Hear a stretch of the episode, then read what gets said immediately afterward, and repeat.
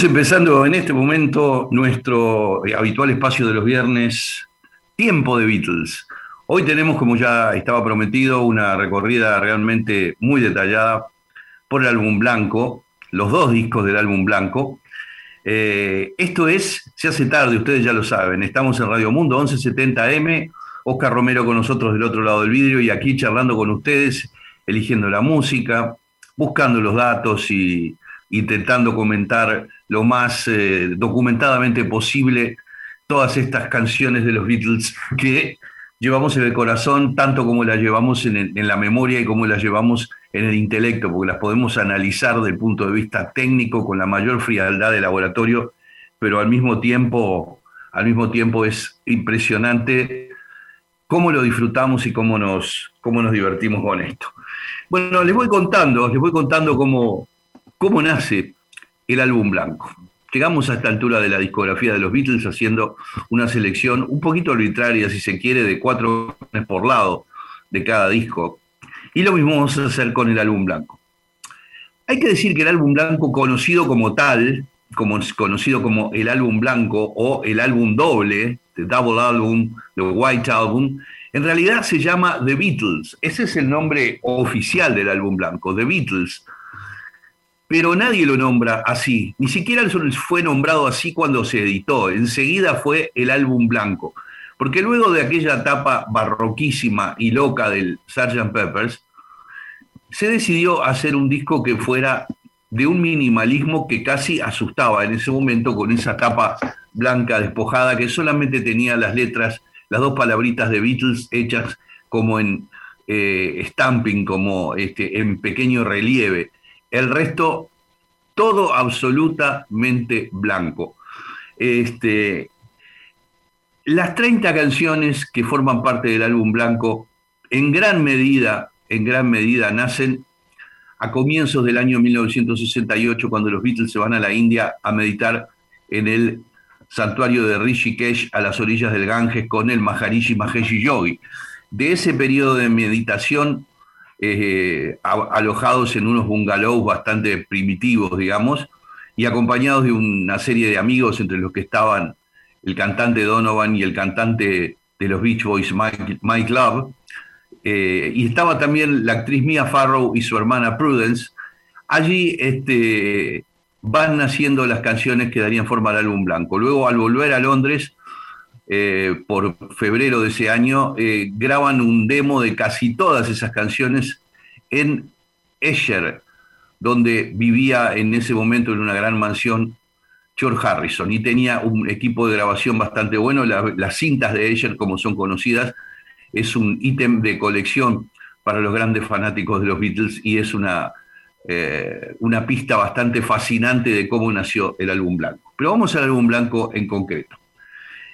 Yo voy a dejar de lado Back in the USSR que abre el primer disco, por más que es un, rock fuerte, muy lindo y tiene mucha influencia de los Beach Boys, como ha sido explícitamente dicho por Paul McCartney. Y me detengo en el segundo surco que es Dear Prudence. Estando en la India, John Lennon notaba que Prudence Farrow, la hermana de Mia Farrow, se quedaba demasiado tiempo meditando en, en su bungalow y entonces le escribió esta canción que dice, querida Prudence, ¿por qué no salís al patio a jugar? ¿No? Dice, won't you come out to play? Este, y esta es una inmensa canción, inmensa canción. Así que arrancamos con este tema que es una invitación al juego y al aire libre que le hizo John Lennon a Prudence Farrow, grabada los días 28 y 29 de agosto de, de 1968. Dear Prudence.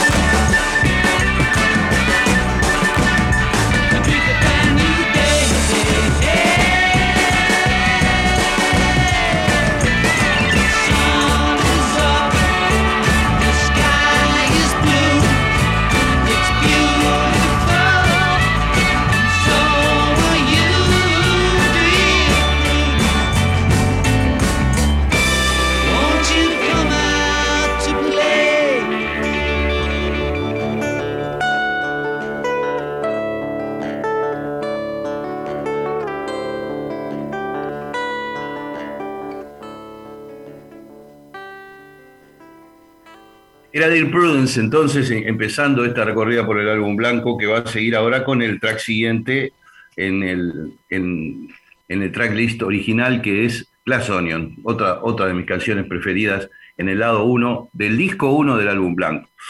Hay que decir que el álbum blanco eh, pudo perfectamente ser un disco solo con las mejores de estas 30 canciones, pero los Beatles a esa altura, en una creciente fase de individualismo, se negaron a dejar afuera ninguna de sus canciones, de las que habían compuesto en la India y de las que tenían preparadas allí.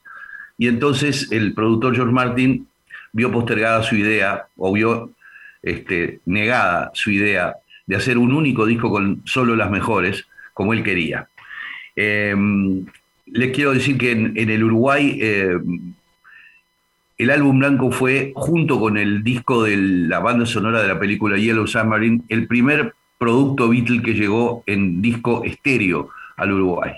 Fue todo un, auténtico acontecimiento la llegada del, del álbum blanco como tocadisco, eh, que solo podía ser disfrutado en su integridad en un tocadisco estéreo. El problema era que en esa época la gente que tenía tocadiscos estéreos era poquísima, casi nadie, casi nadie, pero llegó en estéreo y de algún modo nos puso en el mundo, nos actualizó con el, con el mundo de la música popular.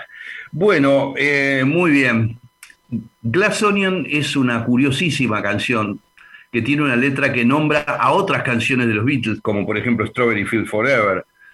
Hay un momento en que, bueno, Penny Lane, no, este, Lady Madonna también aparece nombrada. Y aparece nombrada I Am the Walrus, y en un momento de la letra dice John Lennon, And here's a clue for you all, the walrus was Paul. Acá hay un dato para todos ustedes.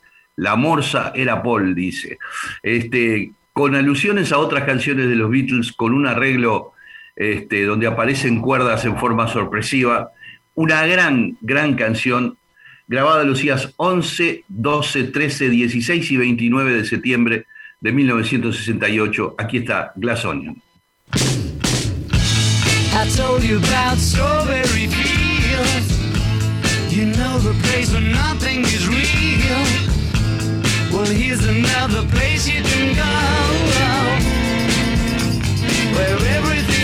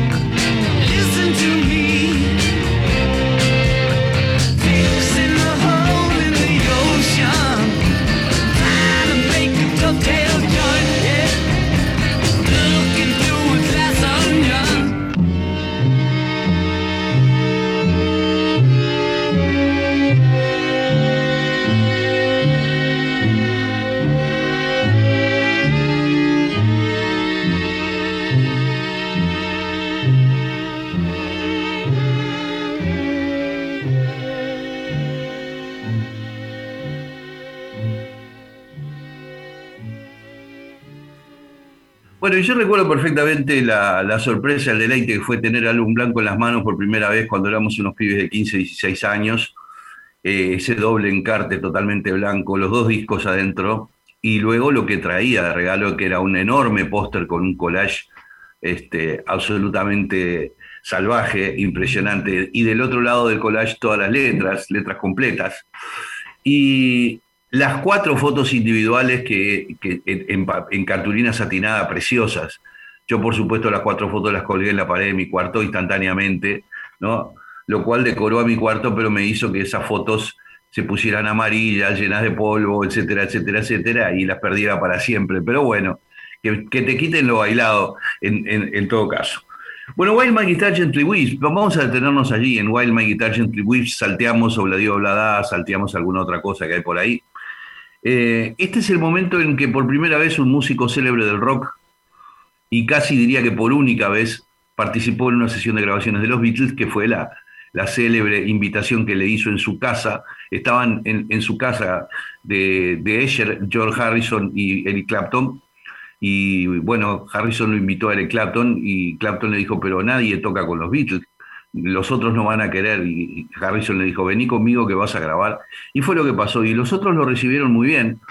Hay un gran trabajo de, de Eric Clapton haciendo un par de solos en Wild My Guitar Gently Whips con su clásico sonido impresionante, enorme, ese vibrato de mano de muñeca izquierda que caracteriza a, Eric Clapton, y fue realmente un aporte decisivo para que esta fuera una canción de algún modo diferente. Es básicamente una, una balada de diseño clásico, pero enriquecida por la guitarra con distorsión de Eric Clapton, qué duda cabe. 27 de mayo, 16 de agosto y 3, 5 y 6 de septiembre del 68 fue lo que llevó en terminarse esta maravilla que es Wild Wild Guitar, Gently Whips.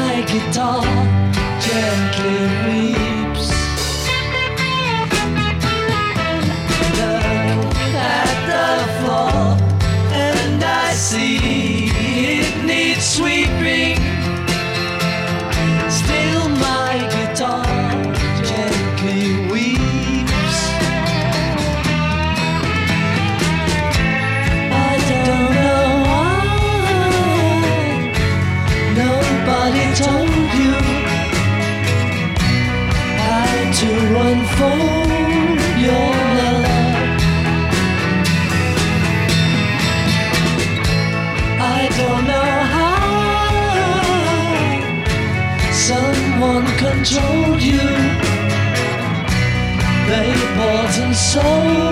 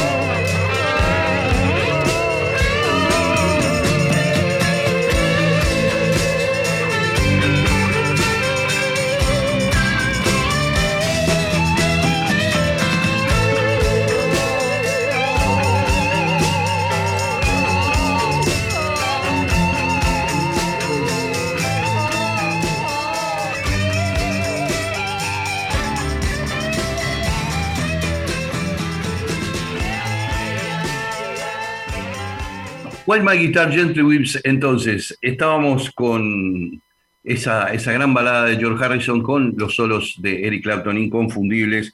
Vamos a ir a otro, el otro gran momento, el cuarto tema de la cara uno que vamos a resaltar es el otro gran momento lenoniano de esa, de esa primera cara del álbum blanco, que es el tema que cierra la cara Happiness is a Warm Gun. Eh, me manda un mensaje por acá, Daniel, me dice, la semana musical es una torta de cinco pisos. El quinto piso, es decir, el viernes, tiene una gran frutilla que la corona, que es este espacio de nuestro tiempo de Beatles. Gracias a Daniel por eso que me escribió por el 098-579-118. Gracias. Vamos. Me dice Daniel también, Glass Onion era el nombre que Lennon quería al nuevo grupo de Apple que acabó llamándose Badfinger. Ese era un dato, que yo no lo manejaba mucho, realmente no, no, me, no recordaba eso. Este, pero bueno, muchas gracias a Daniel por ese dato. Eh, Happiness Award gana otra canción muy, muy extraña, un final gritado de Lennon, donde por momentos nos hace acordar a Mick Jagger y a los Rolling Stones.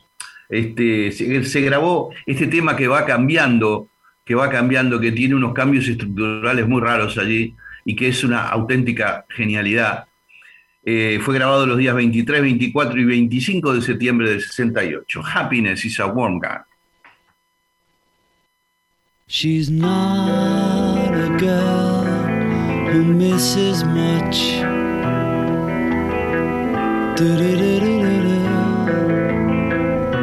Oh, yeah.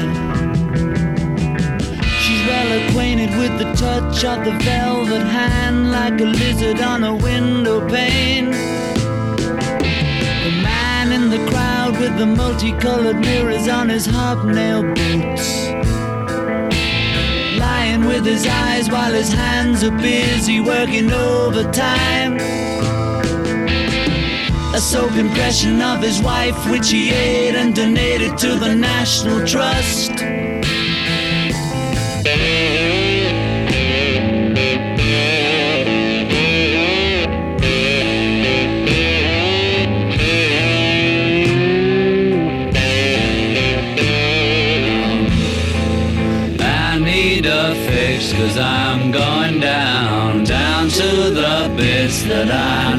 Left uptown. I need a fix cause I'm gone down. Mother Superior jumped the gun. Mother Superior jumped the gun. Mother Superior jumped the gun. Mother Superior jumped the gun. Mother Superior jumped the gun. Mother Superior jumped the gun.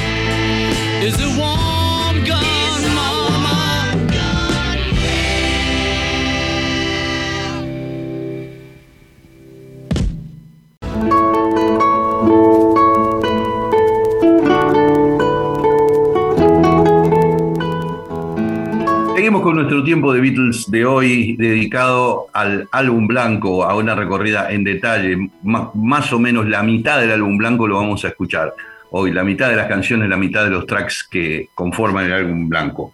Eh, a ver, posiblemente el lado 2 del disco 1 sea donde, se, donde se vuelva más difícil elegir. Yo tuve que dejar afuera I'm So Tired de Lennon, Piggies de Harrison, Why Don't We Do It in a Road y I Will de McCartney, pero las cuatro que elijo me parece que representan fielmente lo que es ese, ese lado 2 del disco 1 que está impresionante. Eh, en primer lugar, en primer lugar nos vamos a detener en Martha My Dear, que es el tema que abre el, el lado 2. Dicen que McCartney le hizo la canción a Marta, su perra San Bernardo, que tenía allí en su casa eh, una especie de mansión antigua eh, a muy pocos metros de los estudios de Abbey Road, en Cavendish Avenue. Este, es lo que se dice, que se la hizo para la, para la perra. El hecho es que es uno de esos momentos donde McCartney al piano muestra una de esas baladas bien, bien características suyas y donde George Martin en la orquestación le pone el marco inmejorable a esta preciosa balada de Paul McCartney. Martha My Dear se grabó en sola dos sesiones, la, base instrumental primero y luego la orquestación, los días 4 y 5 de octubre de 1968. Aquí está entonces Martha My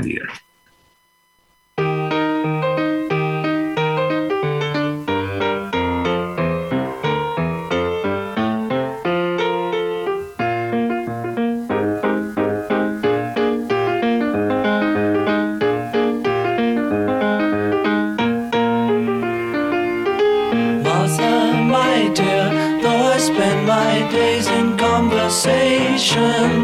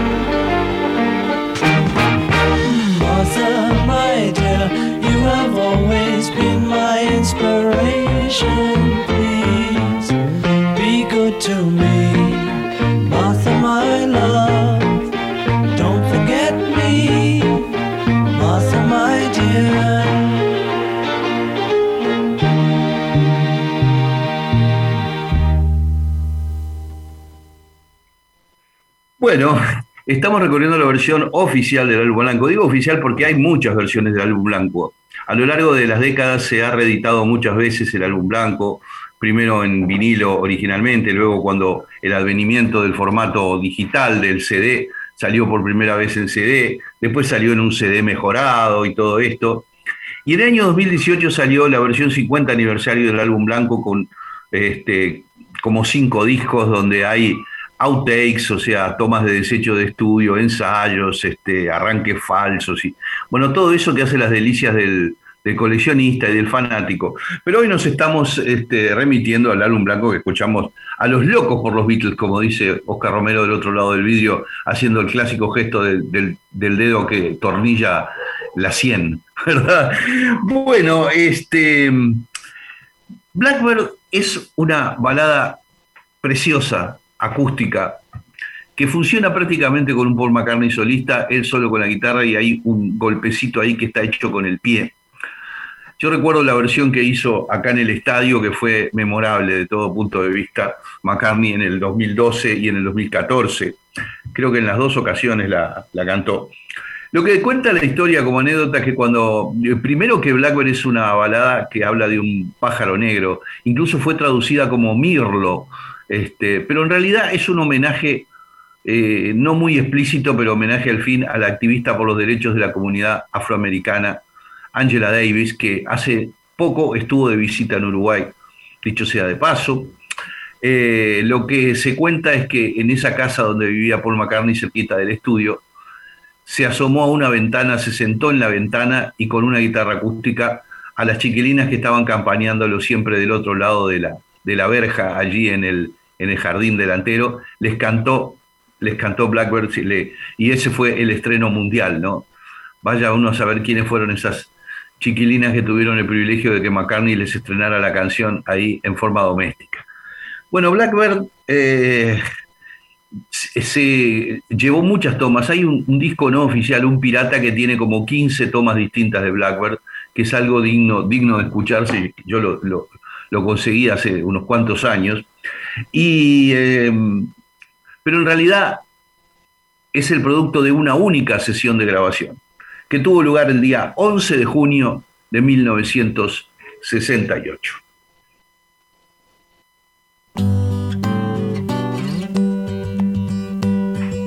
Blackbird singing in the dead of night. Take these broken wings and learn to fly all your life. You were only waiting for this moment to arise.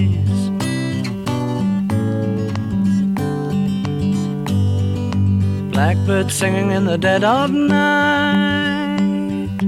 Take these sunken eyes and learn to see all your life. You were only waiting for this moment to be free. Blackbird fly, blackbird fly into the light of a dark black night.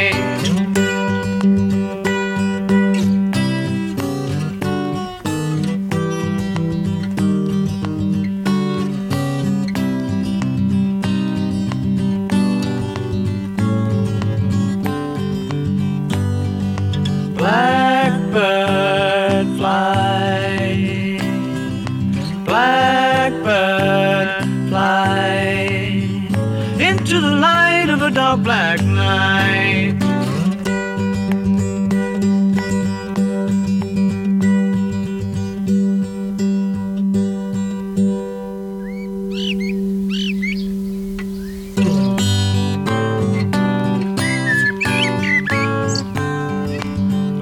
singing in the dead of night. Take these broken wings and learn to fly all your life. You were only waiting for this moment to arise. You were only waiting for this moment to arise. You were only waiting for this moment to arise.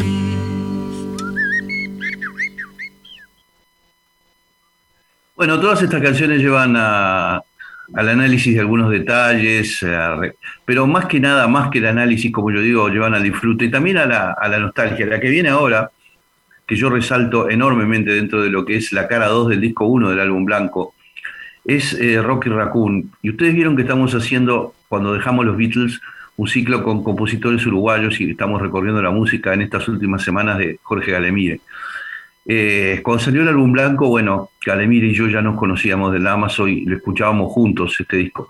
Y yo recuerdo que el detalle de la pianola tipo honky tonk piano que hay en, eh, como pianola del oeste que hay en Rocky Raccoon, a Galemire le hacía llorar prácticamente, lo mataba ese detalle. Y cada vez que yo escucho eh, Rocky Raccoon y entra el solito de pianola, para mí es como una guiñada a, Galemire donde quiera que esté. Bueno, eh, Rocky Raccoon, una historia de, como un western, una historia del oeste que cuenta Paul McCartney y con, como solo él podría hacer este tipo de canción.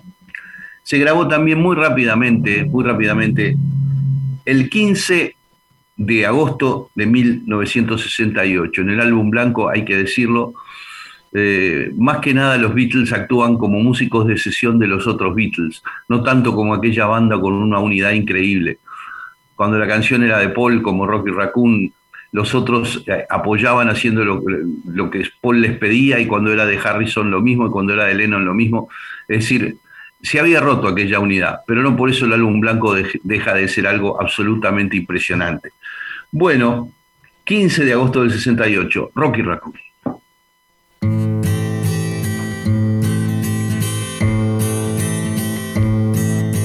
Now somewhere in the black mining hills of Dakota there lived a young boy named Rocky Raccoon. And one day his woman ran off with another guy. Hit young Rocky in the eye. Rocky didn't like that. He said, I'm gonna get that boy. So one day he walked into town, booked himself a room in the local saloon. Rocky Raccoon checked into his room only to find Gideon's Bible. Rocky had come equipped with a gun to shoot off the legs of his rival. His rival, it seems, had broken his dreams by stealing the girl of his fancy.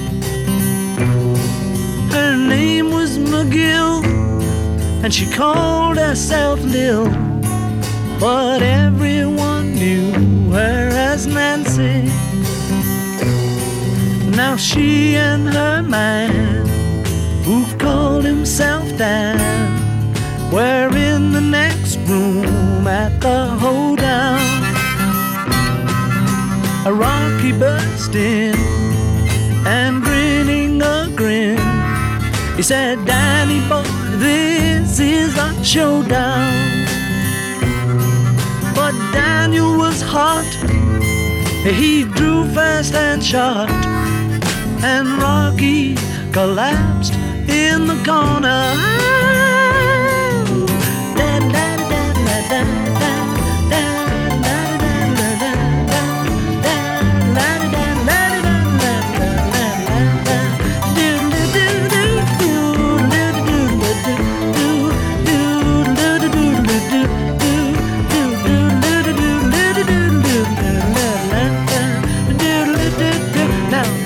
The came in, stinking of gin, and proceeded to lie on the table. He said, Rocky, you met your match. And Rocky said, Doc, it's only a scratch. And I'll be better, I'll be better, Doc, as soon as I am able. And now Rocky Raccoon, he fell back in his room, only to find Gideon's Bible. Gideon checked out, and he left it no doubt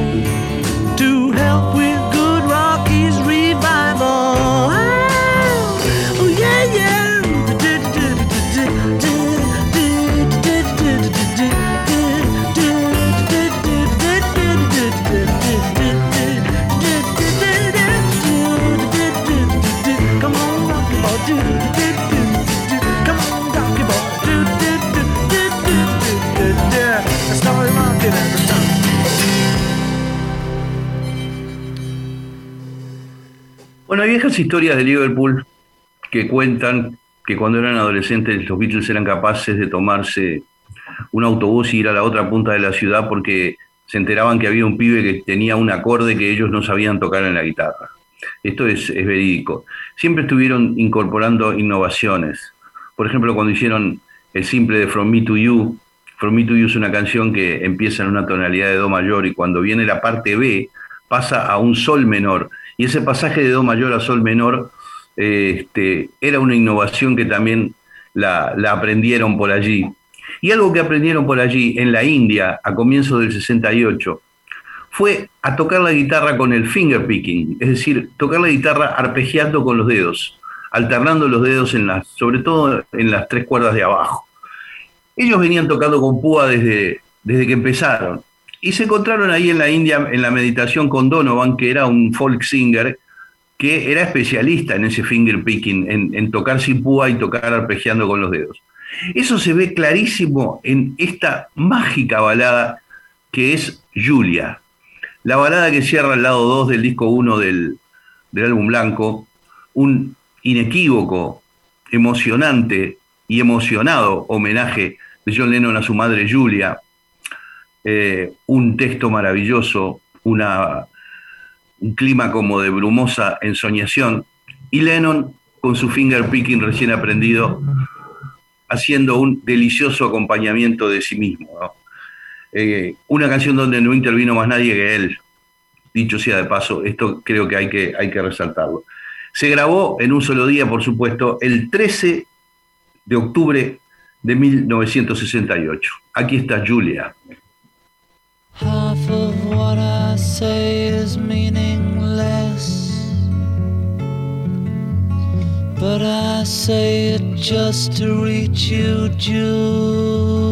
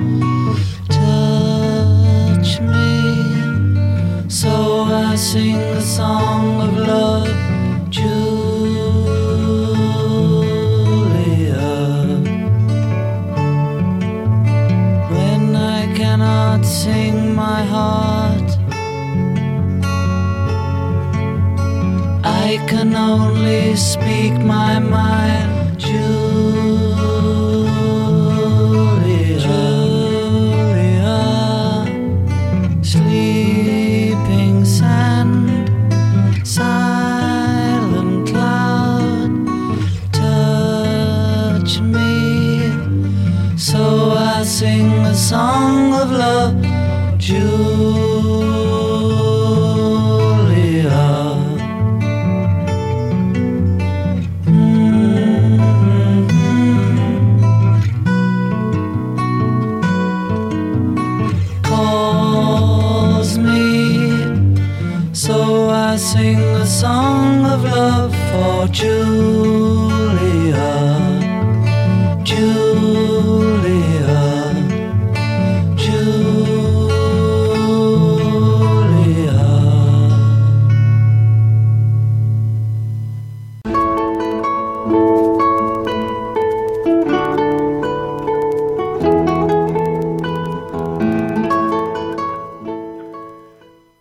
muchas gracias. Mensajes que han llegado por el 098-579-118. Hoy es el último programa antes de las dos semanas de vacaciones.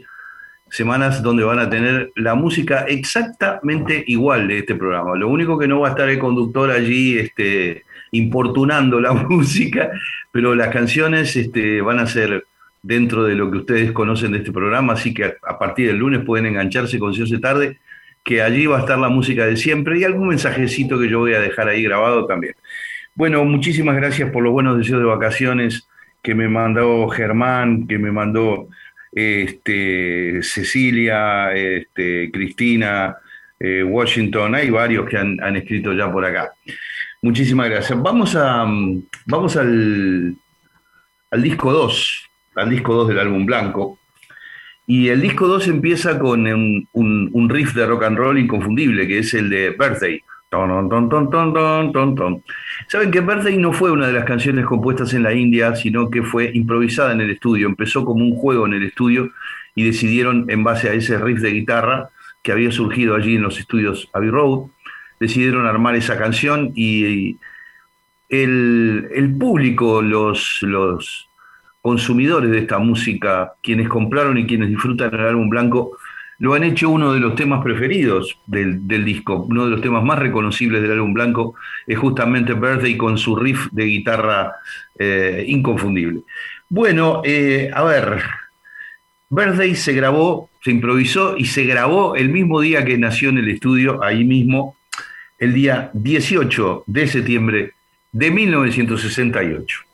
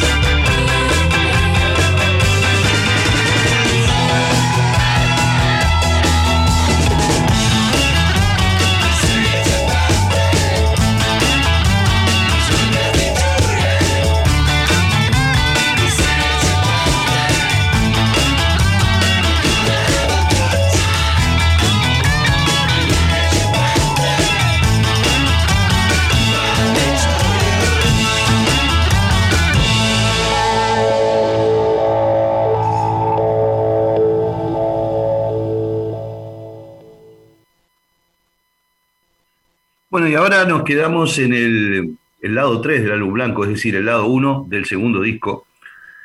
Me quedé con el tema que abre esa cara, que es Birthday, y me quedo con eh, salteo alguno de repente y me quedo, ahora sí, con Mother's Nature Son. Hijo de madre naturaleza.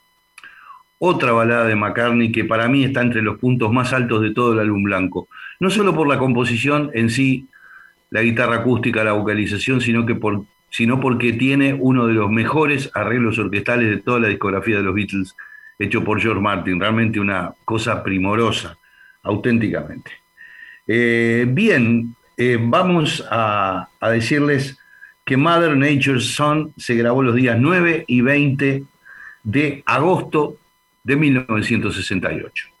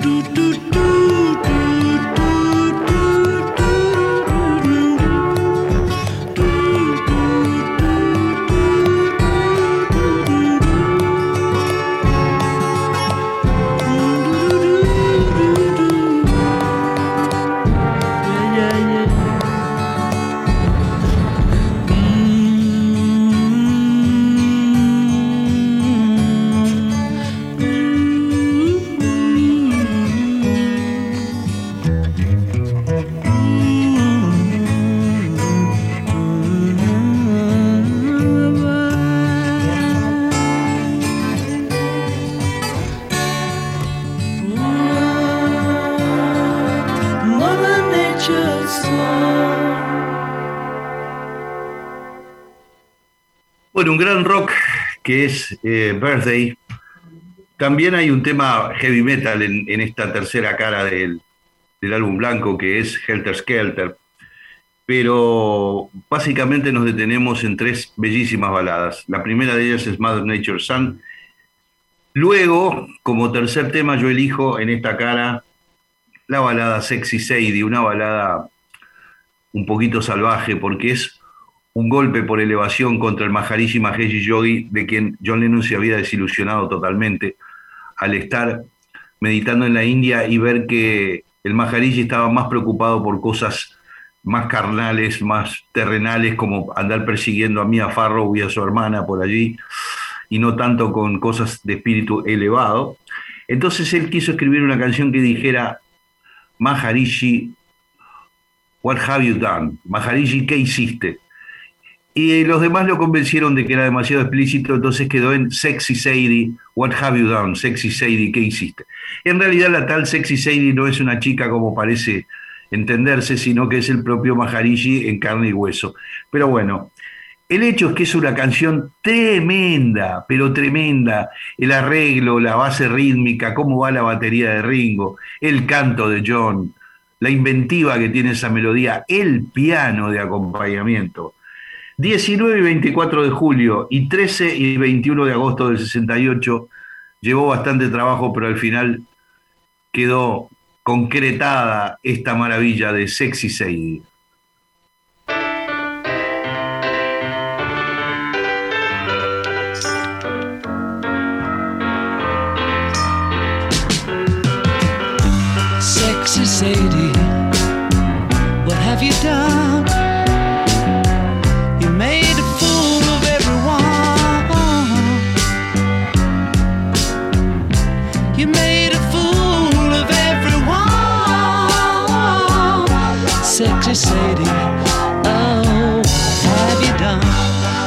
necessary